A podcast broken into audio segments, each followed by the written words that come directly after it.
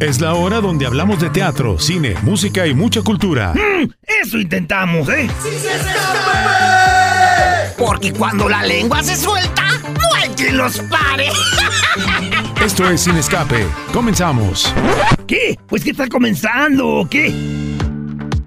Hola, ¿qué tal? ¿Cómo están? Bienvenidos sábado 16 de diciembre. Sí, huele ya a Nochebuena, huele ya al pavo, huele ya al ponche, mi querido Luis Adams. ¿Cómo Todavía estás? falta una semana. Pues ya, tranquilo, ya yo sé que el mes se va súper rápido, pero tranquilo.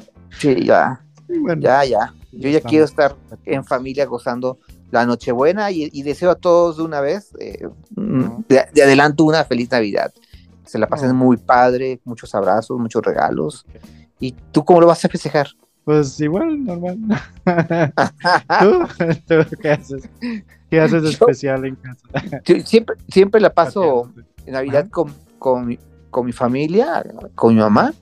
Y este eh, Año Nuevo me la paso con la familia de mi, de mi esposa. Hay muy buena Ajá. química en ese sentido. Nunca peleamos a ver a quién nos toca. Ah, bueno, me parece bien. Ya está la Oye, hay que saludar ahí en controles a Alejandra Magallanes, que está como cada sábado con nosotros. Y por supuesto a Cristian Cobos en la producción desde hace ya un par de añitos. Dos años, ¿verdad, Cristian? Chales, no manches. Bueno, en Año y medio, no sé, ay, caray. bueno después Pero del bueno. 2000, ¿qué fue? Del 2020 ya, ya Sí. se perdió la noción del tiempo. Ya no sé. Pero sí podemos ir adelantando sin el permiso del Ajá. productor. Se nos va el año y se nos va el productor. Ya Ah. les diremos la siguiente semana, ya Bueno. lo haremos hablar para la siguiente semana, o si quiere. Pero bueno, les estamos avisando que, que nos vamos a pelear con él al ratito y va a Ah, salir bueno. muy enojado de cabina y, y vamos a, a- a reventar los, los- las plataformas y los todos los medios posibles para que hagamos un escándalo y así salgamos por unos Ah, inventaneando, Jorge. Ay, no, ventaneando no. Y Jorge, ¿cuál Jorge?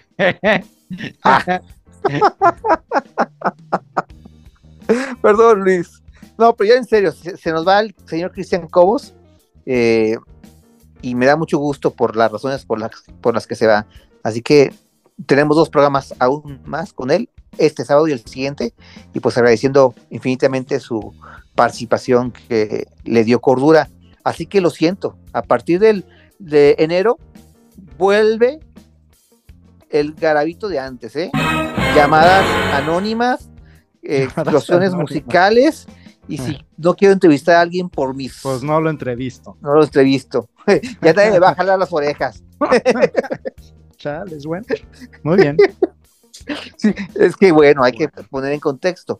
De repente Ajá. estamos en alguna entrevista en vivo y Ajá. yo, como responsable, pues quería calmar la entrevista, apagarla, pasarla a la siguiente, bloquearla, lo que sea, me daba la libertad. Bloquear. Y ahora, por un compromiso ético y por una responsabilidad del señor productor, pues también tengo que abogar a su fe, ¿no? Pues siempre, siempre hay respeto por los entrevistados, ¿qué? ¿O qué? ¿No? ¿Cómo? Siempre hay respeto a los entrevistados, ¿no? A veces yo no los daba, a veces yo no les daba el Ay, respeto. Pablo. A veces no, Ya, a veces bueno, no. bueno, Pero bueno, en el, buen sentido, de repente hay que tratarlos como nos tratan, mi querido Luis. Y si no hay mucha atención, no, hay unos que sí son, hay unos que sí son agradables y todo. no, por supuesto, la mayoría, la mayoría, no estoy echando Ah. tierra.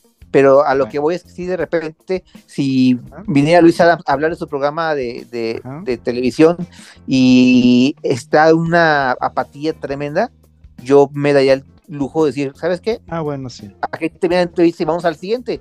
Pero con un productor, llámese Christian Cos, llámese Pablo Latapí, como sea, pues sí tengo que abogar o pedirle permiso y su opinión, ¿no? Porque son otros Bueno. ojos.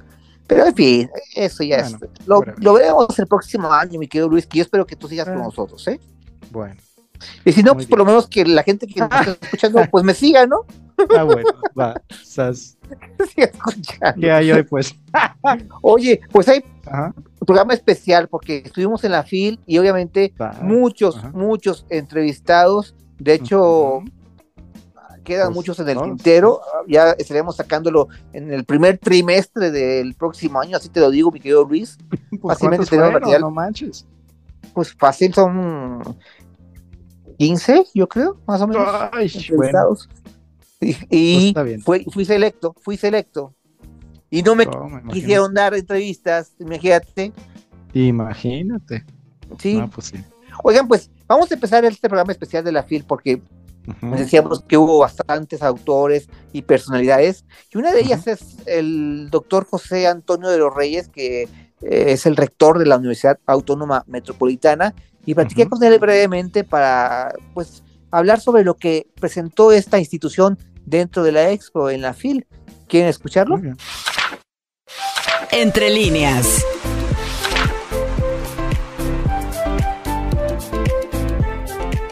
Estamos aquí una vez más en la FIL, como lo habíamos anunciado, y en esta ocasión para platicar con José Antonio de los Reyes Heredia, él es rector de la Universidad Autónoma Metropolitana.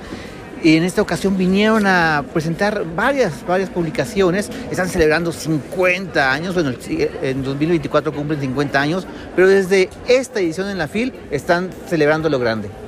Sí, muy buenos días. Muchísimas gracias por la entrevista. Estamos ya iniciando un año muy, muy importante para la universidad. 50 años, en este caso, los libros WAM celebran 50 años de existencia también. ¿Qué peculiaridades tienen los libros? En este momento nuestro stand refleja con el tema Páginas en Movimiento lo que somos desde cinco unidades académicas que estamos en la Ciudad de México y en el Estado de México, también en donde hay una gran actividad en todas las áreas, desde el diseño, las humanidades, las ciencias sociales, la ingeniería o las ciencias biológicas y de la salud. Y creo que también eso nos permite poner a disposición del gran público en la FIL nuestras obras. En particular estamos viniendo acá con 1.500 títulos importantes que se pueden adquirir en Casa de Libros, que es nuestro portal electrónico, o bien presencialmente. También recordar que eh, la UAM en esta oferta tiene 150 nuevos títulos, que es importante recordar que eh, somos una casa en movimiento. Por eso Páginas en Movimiento, una casa en movimiento y es una casa abierta al tiempo. ¿Qué tan complicado es sacar tantas novedades? Por ejemplo, 150 es un importante número. Pues esencialmente obedece a que en cada división académica, de las 15 que tiene la universidad, existen comités editoriales y existe la facilidad de producir libros desde las cinco rectorías o de la propia Rectoría General. Quiere decir que se distribuyen de alguna manera los procesos de edición y eso nos permite conjuntar una oferta tan variada como la que tenemos acá. Como qué temas? He visto por ahí varios libros de cine, pero hay también de plantas. ¿Nos puede platicar un poco del nutrido, eh, nutrido temas que encontramos? Pues justamente vienen desde la planeación urbana que sirve para los tomadores de decisiones o bien entender los procesos sociológicos alrededor de las grandes urbes, también en la parte más científica, desde la parte biológica, conociendo por ejemplo plantas y sus aplicaciones. Hay un libro muy bonito del álbum de plantas prohibidos. También tenemos ya el estudio más científico de plantas en términos botánicos, en términos de zoología o de animales, en la parte científica desde la termodinámica, el cálculo en matemáticas y diferentes temas con ciencias agropecuarias, en fin, también en la parte de ciencias sociales, las humanidades y libros también de recreación, digámosle así, que divierten a las personas en términos lúdicos y creo que es una propuesta muy variada desde la óptica de las y los académicos de la universidad. A lo mejor es una pregunta muy trillada, pero es importante. Desde su punto de vista, tres títulos que no debemos de perdernos y adquirirlos en la FIL. Mire, este libro que no es de esta fil forzosamente, pero que es un álbum, un libro muy bonito que ganó premios, es el álbum de Plantas Prohibidas, que es un libro muy bonito que tenemos. También en esta ocasión tenemos dos libros muy importantes de planeación urbana. A propósito de las grandes problemáticas alrededor del cambio climático, son importantes considerar. Creo que esas son algunas de las que tenemos en esta ocasión. Tenemos, por supuesto, obras que eh, inciden en la parte más clásica. Por ejemplo, tenemos una obra muy importante de termodinámica, ya en la parte científica. Esta nueva obra de termodinámica ayudará a los alumnos de las disciplinas de ciencias como física y química, pero también de ingeniería, a eh, actualizar los conocimientos de termodinámica que finalmente es una ciencia ya muy establecida, pero que con nuevos ojos en este 2023 pudiera ser considerada por los autores. ¿Cuál sería el principal reto de la UAM en este sentido literario? Pues también tenemos poesía, tenemos obras que reflejan la producción artística de nuestras profesoras y profesores y del alumnado. El reto fundamental es darnos a conocer y por eso estamos en la FIL. Hemos participado desde 1998 por acá, pero también mencionar que eh, el potencial que tiene la universidad de aportar a la sociedad se ve justamente concretado en este tipo de manifestaciones y el reto, por supuesto, es que pueda llegar a más gente en nuestras obras. ¿Nos puede compartir números? Eh, ¿Cómo ha ido creciendo cada edición? Esencialmente empezábamos con pocos títulos, del orden de cientos de títulos. Ahora tenemos 1.200 títulos a 1.500, dependiendo del año. Cada año son los que podemos poner a disposición. La UAM en medio siglo ha producido del orden de 7.500 libros, también tenemos revistas, tenemos algunas de ellas revistas de divulgación que están eh, en el padrón de revistas destacadas del CONACIT, son revistas que divulgan el conocimiento, pero también otras que eh, difunden el conocimiento ya más especializado, por ejemplo, en hidrobiología, en ingeniería química, o una revista de cultura que es la revista del tiempo, la, casa, la revista de la Casa del Tiempo, y creo que por ahí podríamos hablar de una oferta cada vez más creciente que desde el inicio no se compara ya con los números que estamos manejando el día de hoy. Excelente. Muchas gracias, muchas No, al gracias. contrario. Volvemos a cabina, esto es Sin Escape. La lengua no les para y tenemos que ir a un corte. ¿Qué? Tenemos que ir a un corte. Búscanos en Facebook como Sin Escape Radio. Hey, ¿sigues aquí? Ya estamos de vuelta en Sin Escape. Comunícate a cabina 33 36 47 83 83 o al 33 36 47 74 81.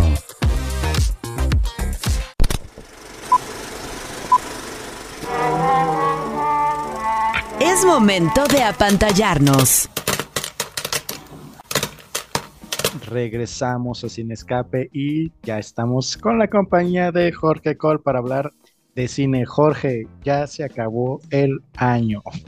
¿Cómo la ves? Para empezar. Ya se nos acabó, ya se nos acabó, Luis. Fíjate que haciendo una reflexión, porque obviamente llega estos momentos de, oh sí, hagamos los conteos de, de lo mejor, lo peor, etcétera.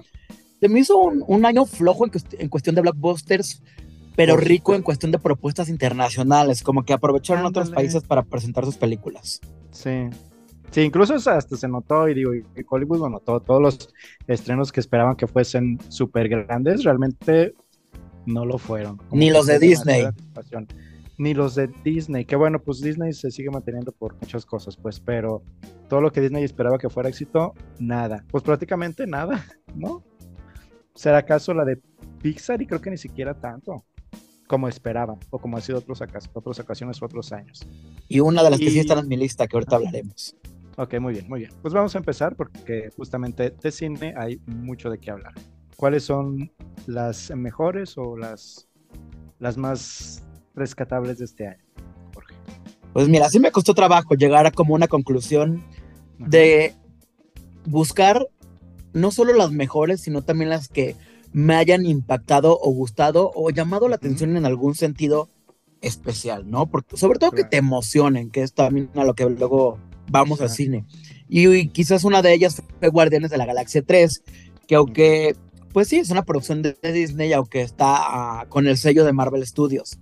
Y creo que Marvel tuvo mi mejor y mi peor película de este año y Guardianes fue la, la mejor porque este volumen 3 también es un cierre para mí perfecto esta trilogía que James Gunn abrió con unos personajes que no eran muy populares, que los convirtió no en superhéroes, sino en personajes heroicos humanizados, aunque fueran aliens o extraterrestres o lo que sean, pero lo, supo llevar a un punto de lograr que fueran tan entrañables a pesar de ser un equipo pues como, de, como realmente son los equipos, ¿no? Que se pelean entre ellos, que no, no son perfectos, que pues se enamoran, hay debilidades, ¿no? O sea, y creo que logró con este equipo mostrar ese aspecto que otras películas trataban de guiar a los personajes hacia, una perfección que pues también ya estábamos cansados de ella. Entonces, Pues creo sí. que en esta película nos emocionó, nos hizo llorar, nos hizo aplaudir. O sea, yo sí considero que fue un cierre perfecto esta trilogía cuando hablamos de películas que tienen que ver con superhéroes. De verdad fue muy, muy emocionante y los efectos visuales de una película que transcurre prácticamente en el espacio, pues fueron muy bien logrados. Entonces, es lo que, lo que pedimos. Básicamente lo que pedimos con este tipo de películas está aquí y es lo que puedo decir de Guardianes de la Galaxia, volumen 3. ¿Sería la excepción a la regla de este año en cuestión de películas de superhéroes? Exacto, porque ima- imagínate. éxitos. Sí, yo diría que sí, porque si nos vamos de lado con las otras dos películas de Marvel, que fueron Ant-Man 3, Quantumania o, o The Marvels, pues la verdad es que creo que podría enumerar muchas fallas de las que ya hablamos aquí en el programa. Ujú. Entonces, pues, en ese caso, esas, por ejemplo, sí las consideraría de mis, pues, no, no sé si decir las peores, pero sí de las que estarían como en el fondo de mi lista. Eh, entonces, sí, creo que tiene que ver con muchos factores, sí, pero también, pues, por algo DC se robó a, a James Gunn y por algo estos personajes, pues, lograron construir su historia a lo largo de tres películas, ¿no? No tienes que apresurar las cosas en las secuelas para lograr que el público trate a fuerza de, de identificarse con otros personajes de Marvels. Sí. ¿Cuál- ahora ya que, digo, ya que lo dijiste, pues ahora nos dices, ¿cuál es eh, la, tu peor película de Disney de este año entonces? Bueno, sí, que pues no hablamos afortunadamente de ella para que nos diera tiempo hoy, pero Wish, y te voy a decir por qué. Porque creo que utilizó el recurso de tratar de ser una película clásica de Disney, pero amoldarse al mismo tiempo a los tiempos de hoy y no logró estar en un punto ni moderno ni clásico. Entonces se queda en un punto como cómodo, pero cómodo, incluso estancado. Porque hasta yo hubiera opinado por... Si trató de utilizar homenajes a otras películas de Disney, este, pues no le funcionó y se vio muy forzado. Pero al mismo tiempo, bueno, utiliza elementos clásicos, pues bueno, pon a un príncipe. No porque pongas a un príncipe, le estás quitando la, la independencia o la feminidad a la princesa, porque puede ser, sí, puede ser una princesa poderosa e independiente, pero pudieron haber hecho hasta un príncipe que fuera el antagonista, ¿no? Una Y se cosa puede así. enamorar. Exacto, no se tienen que enamorar. Entonces, eh, creo que ahí hubo muchos elementos donde le pusieron también tantas canciones que creo que de las canciones, una o dos son lindas y las demás demuestran que fueron canciones de relleno para tapar muchas carencias del guion. Así lo veo yo, ¿eh?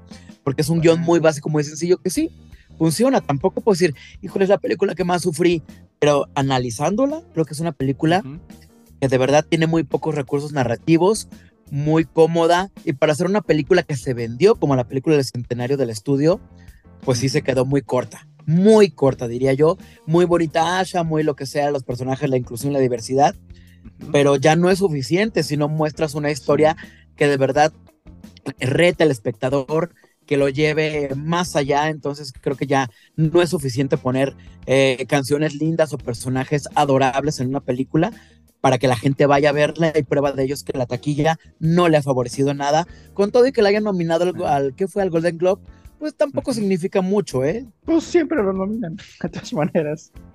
Hagan lo que hagan. Pero bueno. Ok, bueno, pero vamos a regresar a lo mejor, pues a ver. Seguimos con lo mejor del año.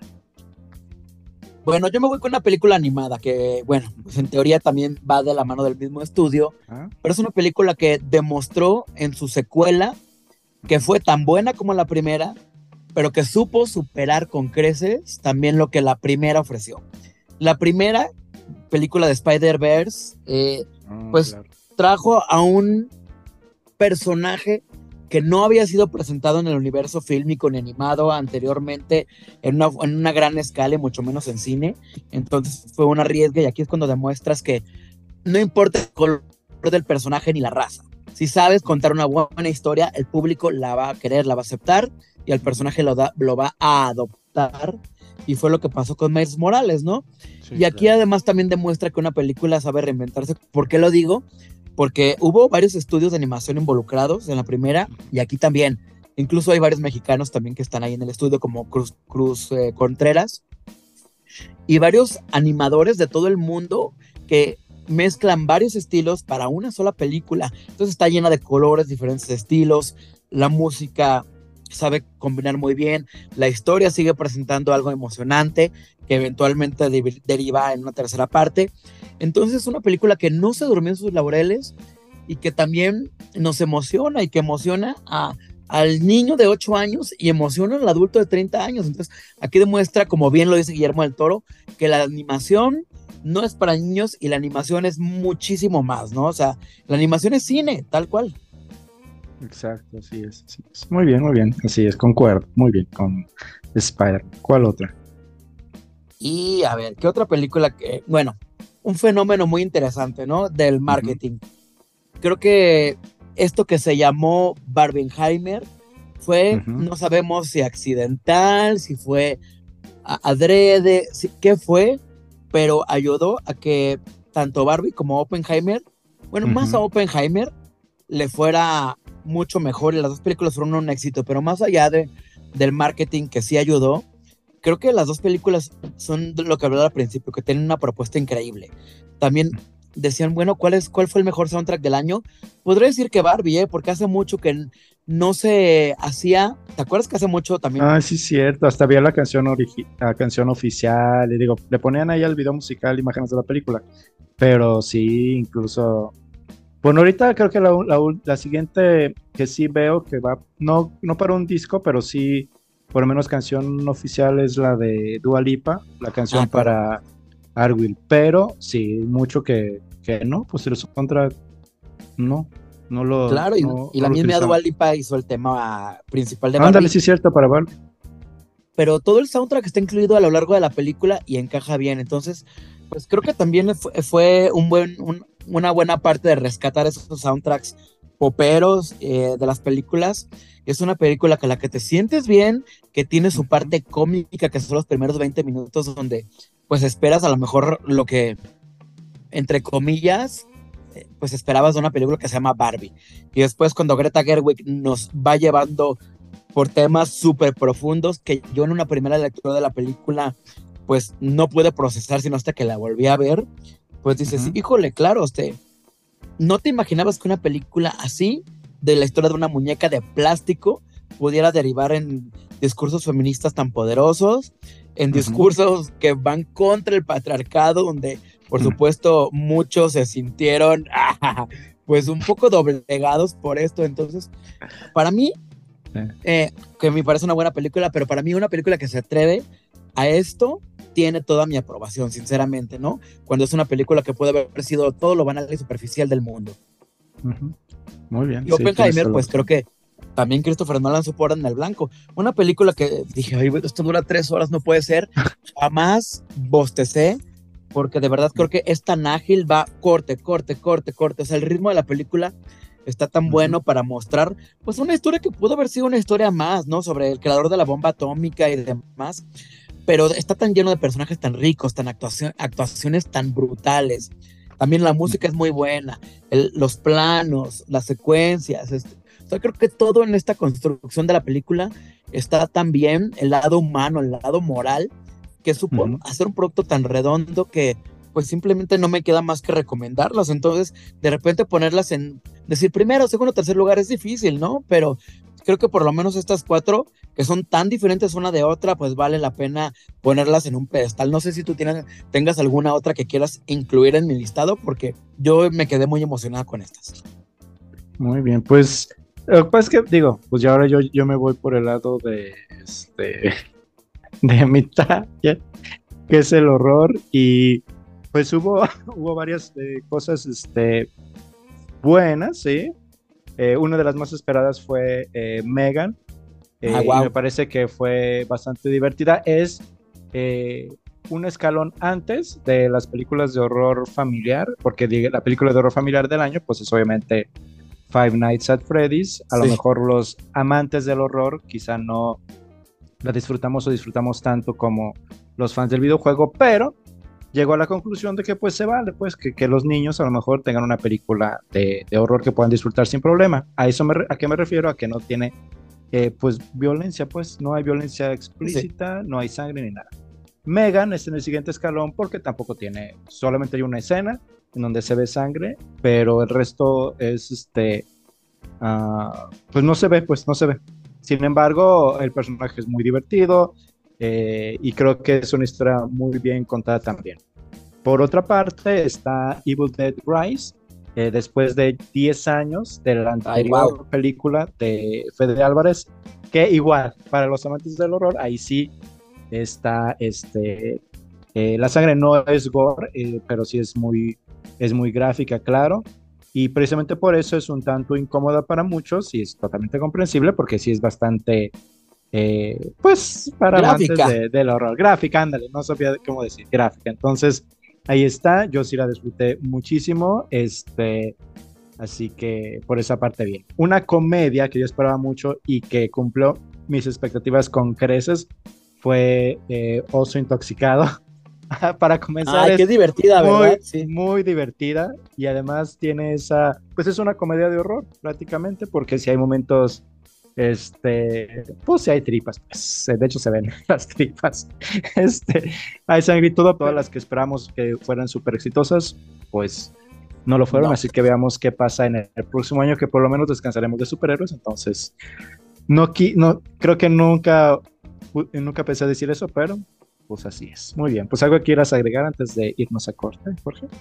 Afortunadamente la mayoría de estas películas ya están en streaming, entonces si no las vivieron, pues véanlas. La verdad, como ya vieron, hay géneros tan diversos, tan distintos y para todos.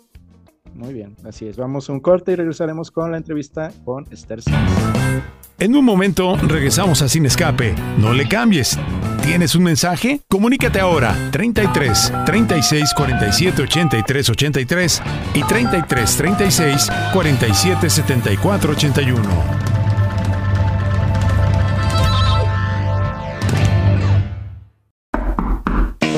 ¿Sigues aquí? Ya estamos de vuelta en Sin Escape. Comunícate a cabina 33 36 47 83 83 o al 33 36 47 74 81.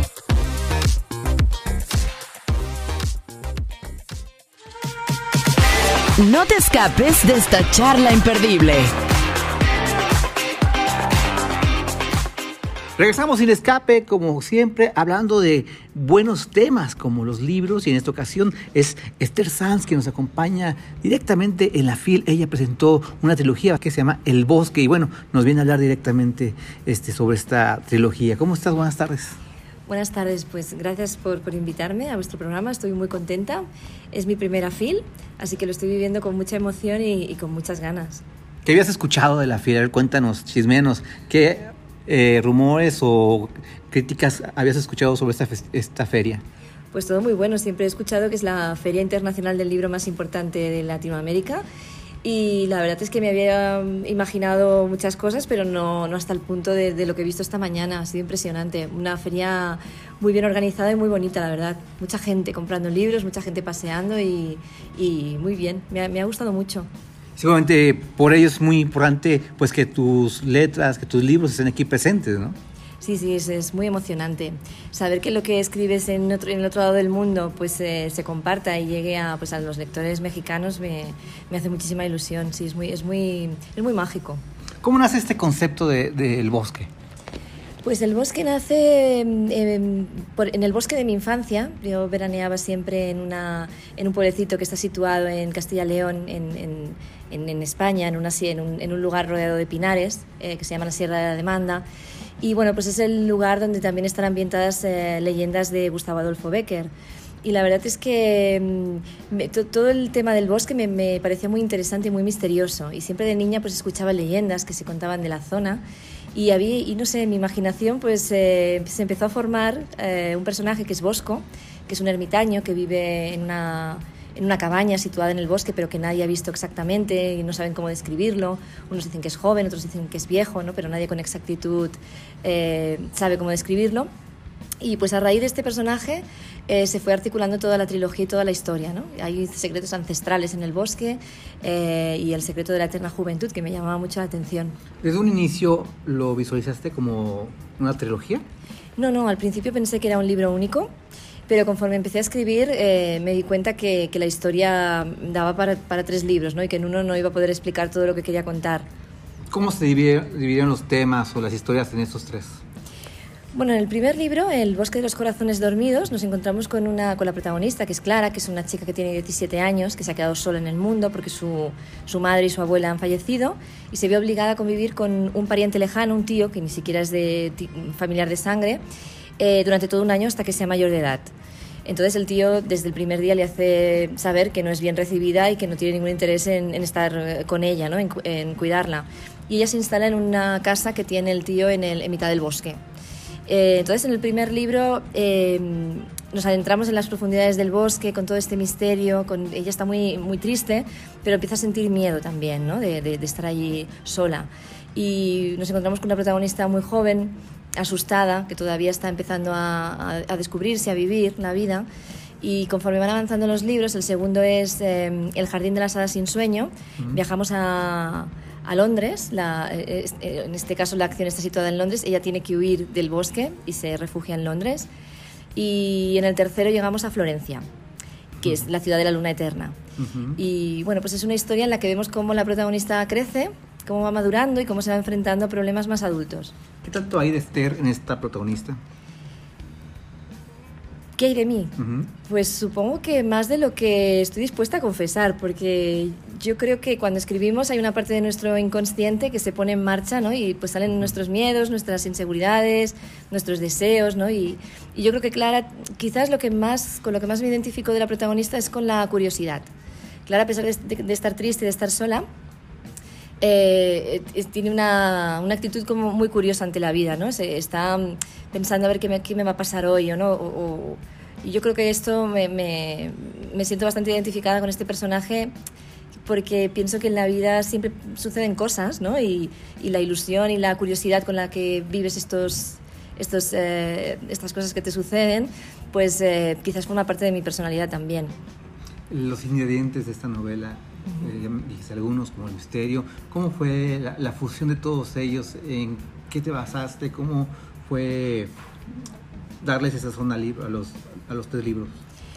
Pues eh, sí, hay una mezcla bastante mm, inter interesante ¿no? de, de, de, misterio, de romance, eh, también hay un toque paranormal, uh -huh. hay también una parte que está, que está inspirada en un, en un, libro, en un códice del siglo XV, que es el manuscrito Voynich, que es el libro más, bueno, es uno de los libros más misteriosos del mundo porque no se sabe exactamente qué pone ese, en ese libro. Está escrito en un lenguaje que nadie ha logrado descifrar y me sirvió mucho de, inspiración para um, articular toda la historia en torno a, a qué pone en ese libro, ¿no? Y quién sabe lo que, porque además este libro faltan unas páginas en las que se supone que está la solución a, al enigma. Uh -huh. Y esto pues me, me, interesó mucho. Y yo creo que en, en, en, esta trilogía me inspiré también, yo, yo, también soy editora de, ahora soy editora de libros de romance en Titania, uh -huh. pero en aquella época cuando lo escribí era editora de un sello también de no ficción y, y, y me llegó un día un libro que era... Eh, la, la, la, miel y otros productos de la abeja. Uh -huh. Entonces, eh, pues empecé a leer sobre este tema y me interesó mucho todo el tema de la apiterapia, porque en el libro, pues, eh, eh, la abeja es un gran protagonista. Eh, y bueno, se, se, fue mezclando un poco mi universo como editora, pues con el manuscrito Voynich, de estos libros así más esotéricos o de estos libros más prácticos como el de la miel, y yo creo que se hizo en, en mi cabeza como una un menjunje de todo y, y, y, bueno, pues ahí llegó también la inspiración para, para, esta trilogía. Pero por ejemplo, ¿el esoterismo solo aparece en el primer número o también en los demás libros? Quizás más en el segundo. En el primero okay. eh, conocemos a la protagonista, uh -huh. eh, hasta el, bueno, y, y, también este secreto ancestral que se, que se oculta en el bosque, que hay una semilla y que contiene el, el, el secreto de la eterna juventud y hay alguien que la protege. Uh -huh. Y, y, poco a poco pues van apareciendo estos elementos como el manuscrito Benic que sale en el segundo libro, eh, cuando está allá en Londres. Y en el tercero pues conoceremos también a un personaje que nos va a hablar del siglo XV en Florencia, porque eh, de todo el tema del Renacimiento. Y se van a ir atando todos los, eh, todos los hilos hasta pues entender que, mm, el final, ¿no? De alguna mm. manera. Mm. Corrígeme si me equivoco, pero esta trilogía es tu primer acercamiento con los lectores jóvenes, ¿no? Sí, después de esta trilogía escribí una biología y, pero esta es mi primera, mi primera incursión en la, en la novela juvenil. ¿Cómo ves al público, al lector joven, a los, a los jóvenes en cuanto a su consumo, a su eh, exigencia? ¿Cuál es su punto de vista? Yo creo que mm, la novela juvenil es complicada porque tienes que manejar muy bien los ingredientes para conseguir captar la atención de un público que tiene muchos estímulos, ¿no? Eh, con las pantallas, con internet, con, con, las redes sociales. Yo creo que hay un problema también de falta de, de atención, ¿no? De, eh, el hecho de coger un libro, de que abran un libro y lleguen hasta el final, pues eh, es, yo creo que es difícil, pero también es verdad que hay un público lector joven que es muy fiel, que es muy fan y que es un público maravilloso, porque te, te, te, una vez que, que, entran en tu universo literario, pues te, siguen con mucho cariño y, y, la verdad es que es un público maravilloso. Yo estoy encantada. ¿Por qué deberíamos de leerlos? ¿Por qué deberíamos de leerlos? ¿Cuál es eh, la razón principal por la que uno debe comprarlo? Ajá. Comprarlos. Pues yo creo que por, por el placer de pasar un, un rato agradable y, y, y, evadirte en un mundo que, que es, eh, que es mágico, ¿no? Como es el, el del bosque. Uh -huh. eh, yo, yo lo, lo, escribí con la intención de, de, de, de distraer y de, y de atrapar con, con, las letras, ¿no? Y, y yo creo que ese debería ser el principal motivo. También creo que si un libro empiezas y no te engancha, hay tantos libros por leer que no merece la pena llegar hasta la ciudad de la luna eterna, ¿no? Es mejor eh, pues buscar otro, otro tipo de literatura que esté más afín o más a, a, tus gustos. Pero yo creo que por el, por el simple hecho de pasar un rato agradable. Uh -huh. ¿Algo más que quieras agregar? Eh, pues que estoy encantada de estar en México y que ojalá pues eh, muchos lectores mexicanos descubran el bosque y, y, se queden con él. ¿Tienes ahorita alguna, ahorita, ahorita en este momento algún autor favorito? ¿Mexicano? ¿Mexicano? Uh -huh. Pues la verdad es que. Pues hoy tendría que pensar, ¿eh? Bueno, nos damos un cafecito para que lo pienses bien y no, y no me falles.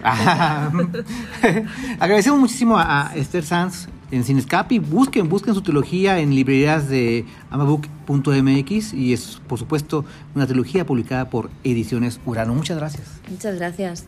Vamos a un corte y regresamos porque esto es Sin Escape.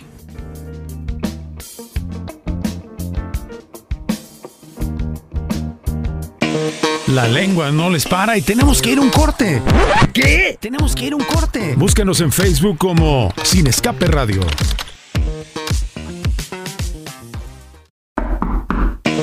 ¿Sigues aquí? Ya estamos de vuelta en Sin Escape. Comunícate a cabina 33 36 47 83 83 o al 33 36 47 74 81. Regresamos del corte para seguir hablando de letras y en esta ocasión vamos a platicar con Laura Martínez Belli que después de presentar la otra Isabel, ahora regresa para hablar de un tema muy nuestro que es Frida Kahlo y bueno, eh, se llama La Mesa Herida y está eh, justamente hablando de no solamente de Frida sino también de Olga, ¿no? Son dos personajes importantes y bueno, primero que nada, muchísimas gracias por tu tiempo. Gracias, gracias por la entrevista. Cuéntanos, cuéntanos, eh, ¿qué fue lo que te inspiró para hablar sobre Frida?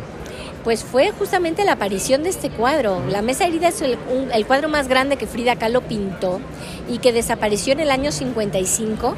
Este cuadro ella lo donó a la Unión Soviética cuando quiso ser más política con su arte, pero fue un cuadro que horrorizó a los rusos porque pensemos que en ese momento histórico el arte ruso eh, que tenía que ser propagandístico, tenía que servir a la causa del socialismo, tenía que adoctrinar de alguna manera en el mensaje de lo colectivo sobre lo individual.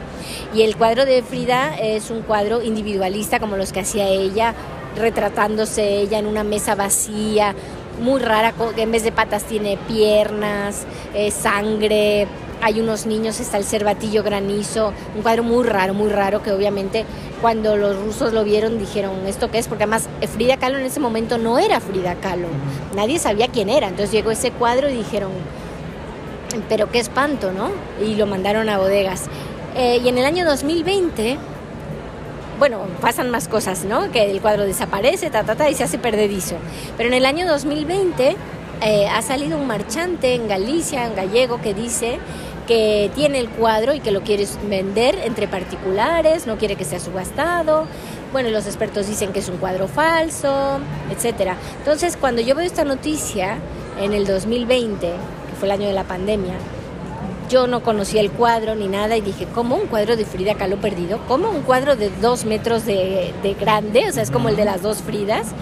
Eh, ¿Cómo que entre particulares Y empieza a contar una historia rocambolesca este señor de que el cuadro estuvo en un banco serfín 25 años escondido y empiezo a leer, empiezo a leer sobre esta historia y dije, tengo que contar esta novela porque me parece fantástica. Si es verdad la versión de, del marchante es interesante y si es mentira aún más, ¿no? Si es, si es un falso todavía es más interesante.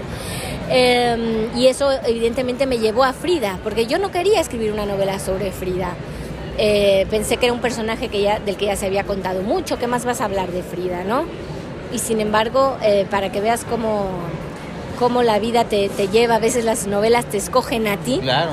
Eh, de pronto, claro, para poder escribir sobre Frida me tuve que acercar a, a leer sobre ella, su vida.